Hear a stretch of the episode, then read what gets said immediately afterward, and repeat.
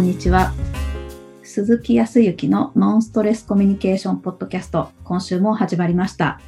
ナビゲーターの山口直美です。鈴木さん、今週もよろしくお願いします。はい、よろしくお願いします。ね、先週も、先週ちょっとお話をしましたけど、はい。ね、ちょっとコロコロナ禍で、うん。ね、いいコミュニケーション取れてらっしゃるご家庭、ご家族とか会社でもね、ありますけど、本当に、こう、なんていうかな、ちょっとしたボタンの掛け違いというか、うんで、本来だったら、うーんと、何かお互いがね、歩み寄って、うんえー納得できるようなところも、なかなかお互いが納得できずにね、いい悪いとか、合ってる間違ってるっていうような論点で話が進んでしまうと、はい。平行線だったらまだいいかもしれないけどね、どちらかというと反発してね、っていうことも最近よく聞くので、本当に少し、時間は今あるんでね、うん。時間はあるから、はい、ゆっくりと、はい、いいコミュニケーションを取っていただければなっていうふうには思ってるんですけど、はい。まあでもゆっくゆっくりま、ゆっくりだったらですね、ここはやはりですね、ちょっと失礼な言い方かもしれないけど、やっぱり沖縄の方はものすごくそこは時間をかける。えー、すごい。そうなんですか。うん。あのー焦らないね。あ、全体的にね、全体的に。うん。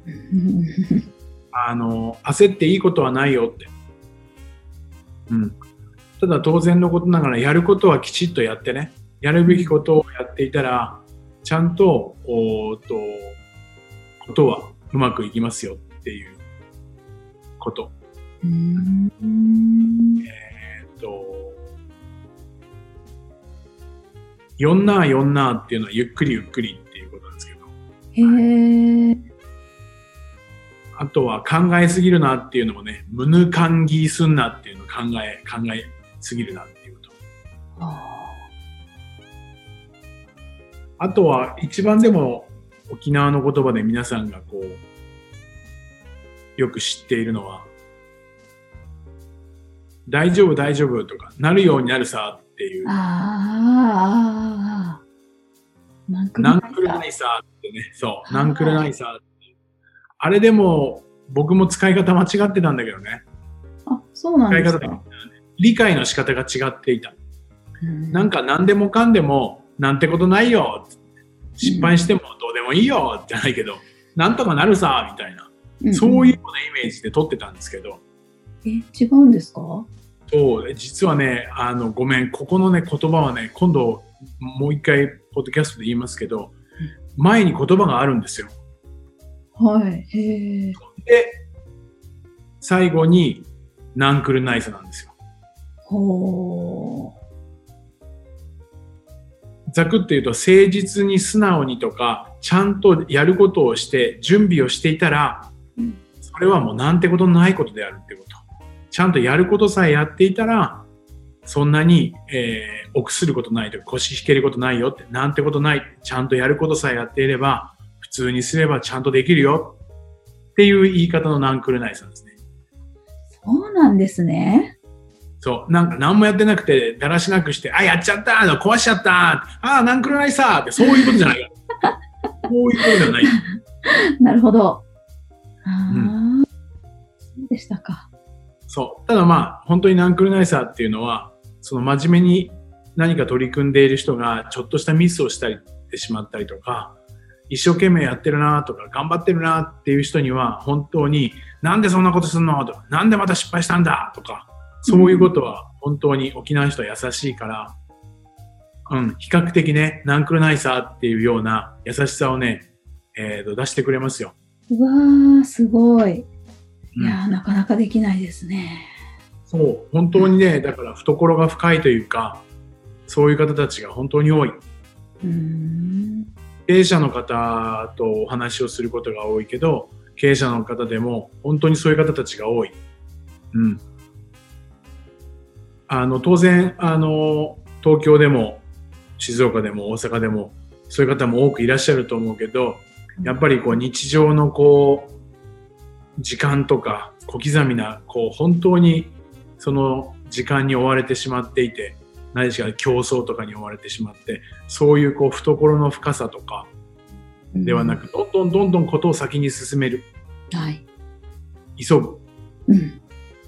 ことが多くて、それこそ4な4なっていうゆっくりゆっくり焦ることないよっていう中にいないので、うん。どうしてもことを先に進めるから状況的なことばっかりでね、進めてしまうっていうようなうんイメージがどうしても本州の場合はあるけど、沖縄は本当に真逆とは言わないけど、本当にゆっくりゆっくり、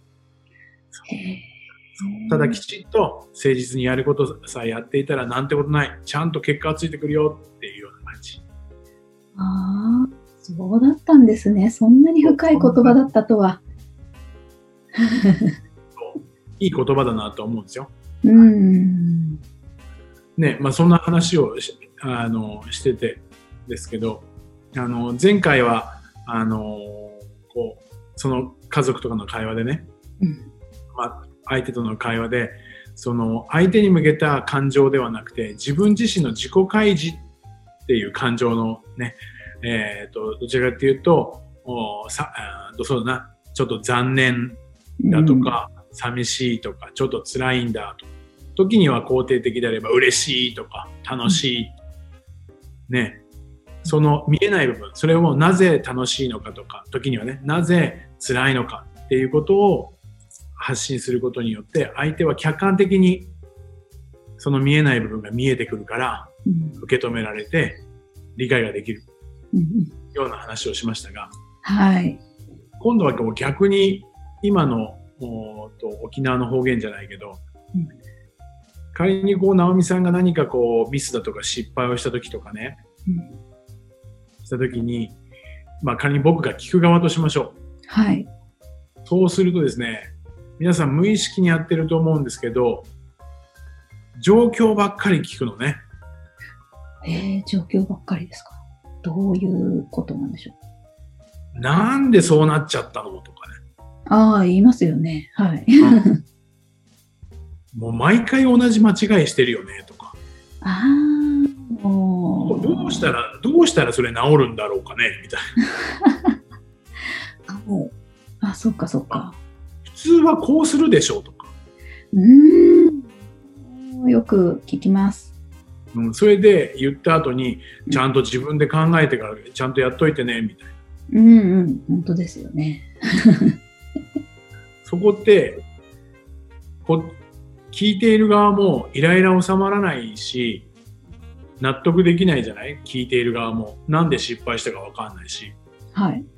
で逆にもう失敗したことに対してはまあ確かに取り返しがつかないことだから仕方ないんだけどなんか諦めちゃってたりとかしますね。なんでしょ？はいそう。すると、聞く側、まあ、仮に僕が上司だったとすると、その人に対して諦めちゃってるような感が出ちゃってるね。そうですね。ちゃはいん。と考えて、ちゃんと、あの、や山口くん考えといてよ、もう。もう二度と失敗しないように。はもう本当しょうがねえよな、みたいな。あ、わかります、わかります。みたいな感じじゃないそうですね。はい。うん。ね、そうするとね、これ、客観的に見てみると、聞く側、まあ、今回は僕だけど、どんな聞き方してるかって言ったら、状況ばっかり聞いてるんだよね。ほう、これがなるほど、状況ばっかり。はい。うん、確かに、でも状況だけ見たところで、まあ、状況は確かに必要よ。うん状況がわからなかったら、失敗の理由もわからないかもしれないけど、でも、相手、山口さん自身は、失敗をしようと思ったわけでもないし、うん。ね、何か考えがあったりとか、その時の思いとか、うん。時に何か感じてることがあって、そうなってしまったわけだから、はい。前回も言ったけど、前回は自分から自分の思いを開示しましょうって言ったけど、うん今度は質問する側、聞く側も状況からその時あなたはどう考えていたのか、うん。どう思っていたのかうんっていう見えない部分を聞いていかないとその理由がわからないわけですよ。そりゃそうですね。うん。そうするともしかすると、前回直美さんは失敗したから、ちょっと実はまた失敗しちゃいけないっていうふうに思っていて、うんうんうん。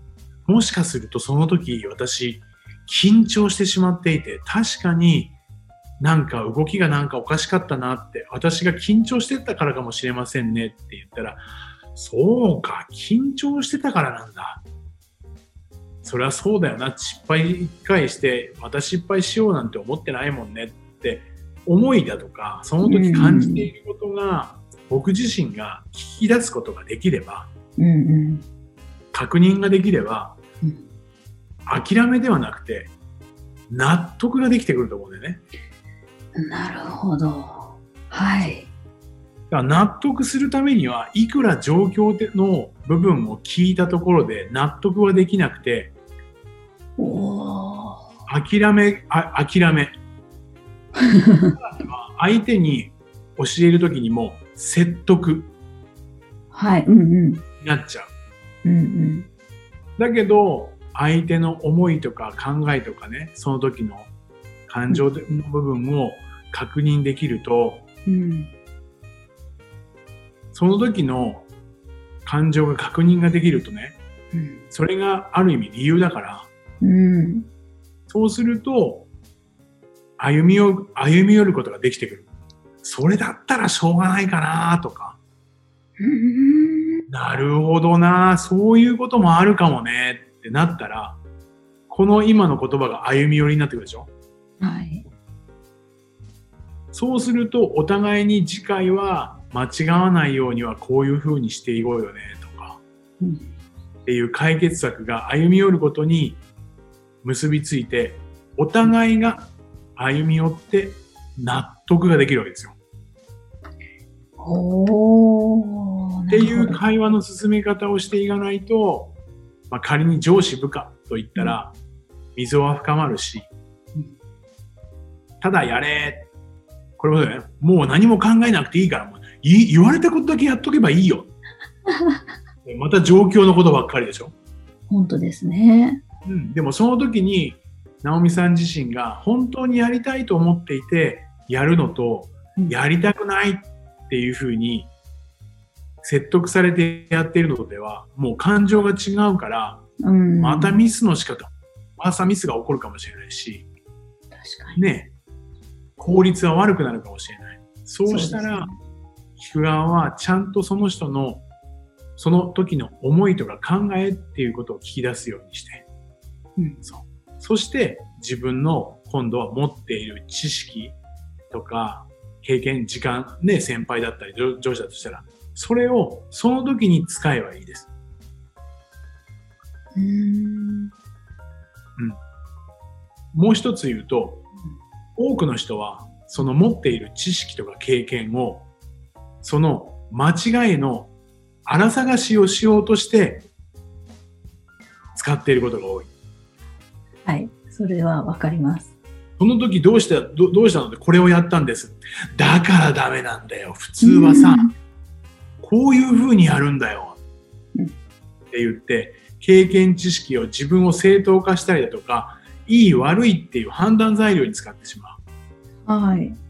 ただ、先輩、上司の人が持ち合わせている経験、実績、知識っていうのは、誰よりもやっぱり持っているものだから、それは強いものですよ。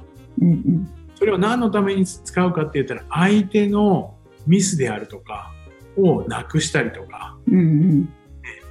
えーそさらに効率よくするためのアドバイスとしてあるものだから、はい。提供するものであってうん、否定するものではないんですよ。そのためには相手がどういう思いでどういう考えで行ったのかっていうことまで分かったら、あとはフォローとしてね。フォローアップとして自分の知識、経験を使えば、よりいいコミュニケーションが取れるというふうに思。おー。あ、だから違うんだよっていう相手を否定するための道具ではなく、フォローアップのための言。葉にする。フォローアップのための言葉ってどういうことですか？うーんと、今で言ったら、うん。さっき否定だったじゃない？はいえーだからダメなんだよ。お前何年やってるんだよ？普通、この仕事は、俺もこういうことをこういうふうにやっているからミスがないんだよ。みたいに。うんうんまあ、確かに相手に伝えてるけどね。はい。自分の知識、経験を押し付けてるでしょ。はい。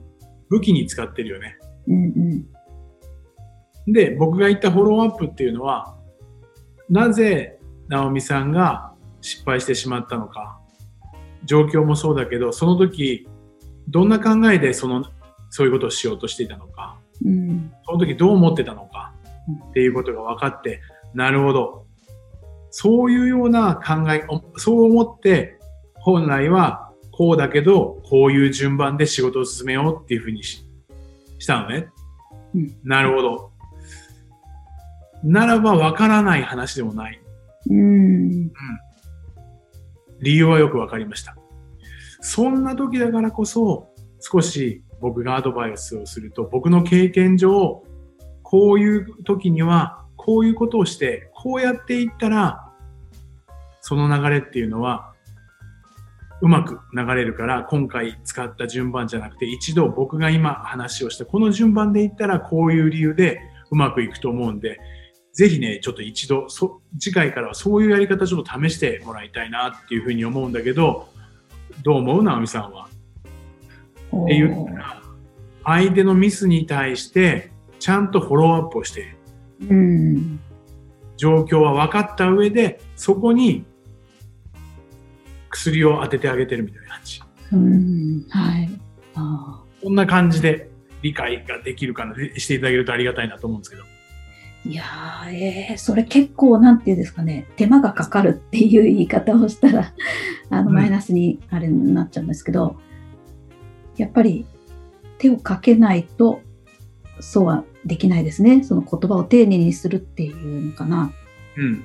はい、そうね。うん。言葉を丁寧にするっていうのは、なんでかっていうと、はいやっぱり相手の気持ちだとか、あた相手がどう考えてたとこかっていうことをきちっと汲み取ろうとか、確認をしよう。相手の感情を確認をしようと思ったらうん、逆にそのぐらいの時間はかかると思うんですよ。ただ、すっごく時間はかかるとは思わないよ。うん、思わないけど、その時どう思ってたの？どんな考えでそれやったの、うんっていうのは、全く相手の気持ちになってないじゃないですか。はい。うん。仮に僕が聞くときは、前々回も少し言ったかもしれないけど、僕が直美さんに聞くんであれば、僕が直美さんの体、フレームの中に入って、うん。そうか、直美さんはこういう順序でやったんだ。でもこの順序で、な、な、ななんでこう、こういう順序でやろうっていうふうにこう考えたの？で、自分自身が直美さんの状況になってうん。考えてみる。うん。その時、直美さんはこうどういう思う、どういうふうにこう思って、こういう順番にしたの？っていうのも、うんちゃんと直美さんだにななって自分自身が考えられるっていうような状況になって聞いていくから、少しゆっくりになるよね。本当ですね。そう、分かろうとしてる時ってそうかもです。それがまた直美さんにしてみると、今どう考えてたかわからんけど、うんと、ちゃんと自分のことを分かってくれようとしているなっていううん気持ちが湧いてくるはずなので、あ湧きます。はい。そうするとさっき言った歩み寄るっていうことができるわけですよ。ああ、なるほど。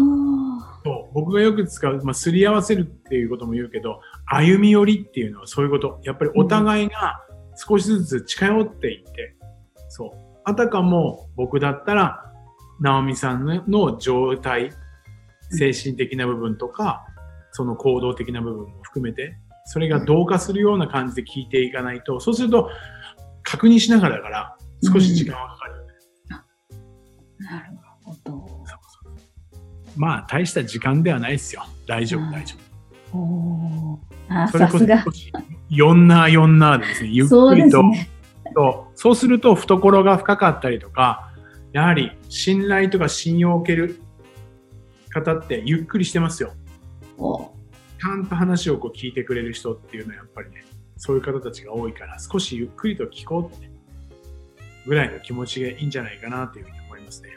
うわーこれがなかなか普段の仕事の中だったり、例えばね、忙しい家庭の時間で、時間にこう、追いやられてる時だったりすると、ついつい頭ごなしだったり、状況ばっかりとか、歩み寄りができないことがないように、でも、少し、はい、確認して、時間をかけて。そう、そのための、その時にできなかったら、いろんなこともやってるからね。だから、何かをしながらでやるよりかは、時間を取るっていうことをしていると、もっともっと分かりやすくなるかもしれないです。今多分、会社のミーティングとかでも、えっ、ー、とね、ワンオンワンとか、ワントゥーワンとかって言って、1対1っていう時間をあえて作って、リーダー格の、リーダーの人と、まあ、メンバーの人とが、1対1でゆっくり話す時間を設けたりとかするのはそういうことね。へえ、そうなんですね。そう。相手のことに集中するっていうこと。うん。今、多くの会社さんでも取り入れてらっしゃると思いますよ。うん。では、ぜひぜひ実践をしていただいて、また感想等、はい、はい、ぜひ教えていただければと思います。本当、ぜひぜひ、ね、ちょっと皆さんの感想も聞いてみたいので、うん、また、はい、投稿していただければというふうに思います。はい、ありがとうございます。はい。それでは最後にお知らせです。ノンストレスコミュニケーションポッドキャストでは皆様からのご質問、ご感想をお待ちしております。コミュニケーションでのお悩み相談や、こんな時どうするのなんていうご質問を鈴木さんにお答えいただきますので、皆様どしどしご質問ください。ポッドキャストの詳細をご覧いただきますと、質問フォームが出てきますので、そちらからご質問をいただければと思います。それでは、今週はここまでとなります。また来週お会いしましょう。鈴木さん、ありがとうございました。はい、ありがとうございました。